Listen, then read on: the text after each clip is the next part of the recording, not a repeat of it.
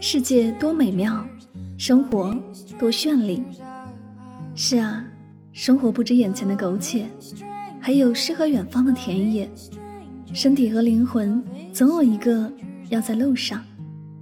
关注柠檬香香，用声音带你去旅行。世界那么大，戴上耳机，我们一起去看看。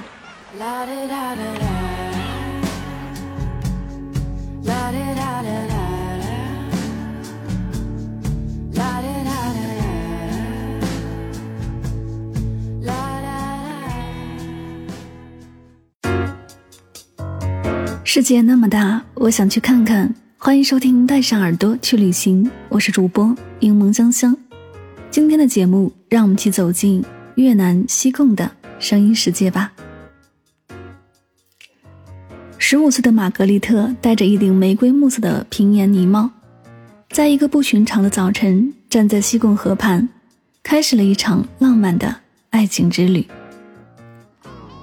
越南胡志明市又称西贡。杜拉斯写下了传世之作《情人》，很多人了解西贡也是从这部小说开始。这座城市因为这部精彩的爱情故事留下了浪漫的气息。一九三零年，玛格丽特·杜拉斯在西贡度过了他一生的时光。如果将范武老街作为一个景点的话，它一定是西贡首选。事实上，它也应该是西贡的第一个目的地。早晨的范武老街。飘荡着咖啡和法棍的香气，伴随着舒缓的早安曲。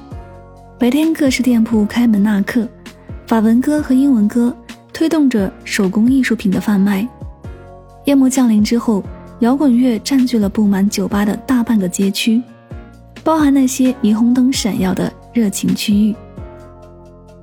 西贡中央邮局是19世纪末法国殖民时期的建筑，由法国著名建筑师。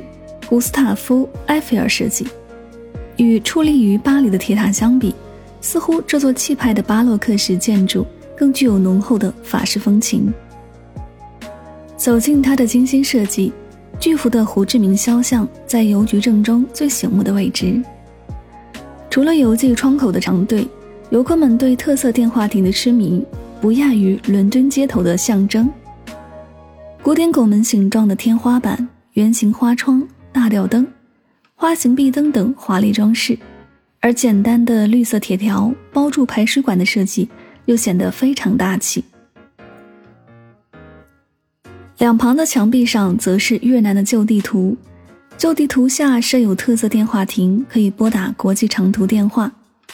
大厅的两侧还有纪念品店、ATM 机、货币兑换处及信息中心。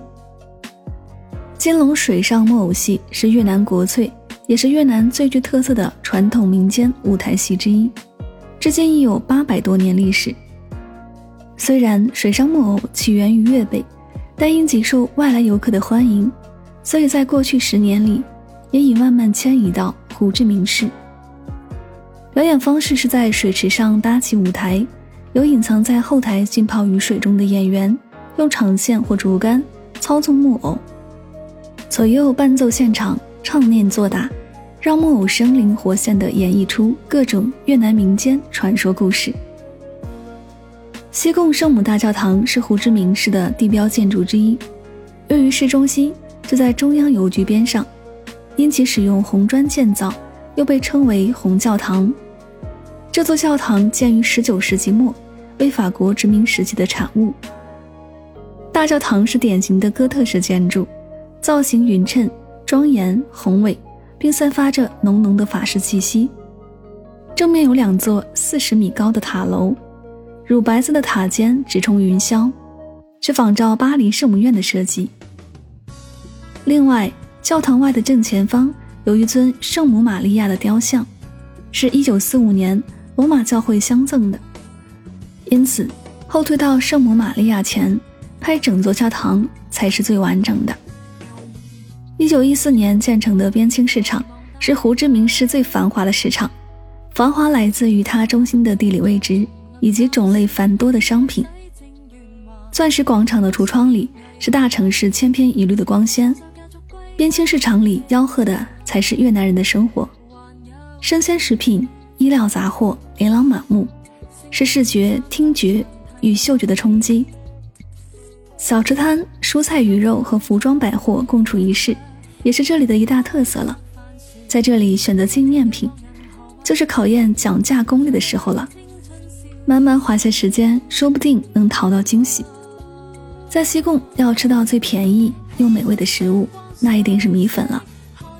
米粉算得上是越南的国菜，随处可见的米粉馆，越南人对它更是爱不释手，恨不得一天三顿都吃米粉。吃完米粉再去喝一杯越南正宗的滴漏咖啡，是真正的享受。通过一种特殊的滴漏咖啡器，均匀地加入三茶勺的咖啡粉，轻轻放下压板，开水慢慢透过底层的咖啡粉。开始滴漏，浓郁的咖啡香气渐渐四溢。滴完搅匀，就是一杯口感醇厚的咖啡。甘蔗虾是典型的越南菜，把去了壳的鲜虾肉剁碎，打成虾饺后裹在甘蔗汁上，置于油锅里油炸而成。外皮金黄酥脆，还沾着星星点点的面包糠。虾肉由于吸收了甘蔗的清甜，既香又嫩。吃的时候要蘸着一碟辣椒梅子酱。西贡最佳旅行的时间是十一月到四月，五到十月是雨季。这几个月比较多暴雨台风，而且天气炎热，一人民币大概可以兑换三千三百三十七越南盾。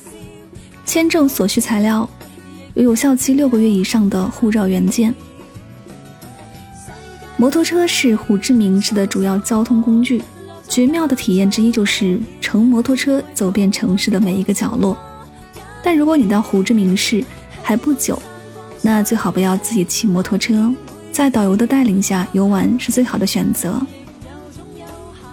这里曾是东南亚最繁华的城市，有“东方小巴黎”之称。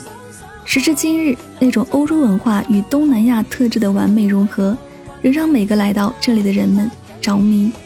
也正因此。西贡一带也成了每一个来越南的游客的必游之地。好了，以上就是今天的所有内容。我们不可以推荐旅行的目的地，而是以声音的形式带你漫游这个世界。我是主播柠檬香香，我们下期节目再会。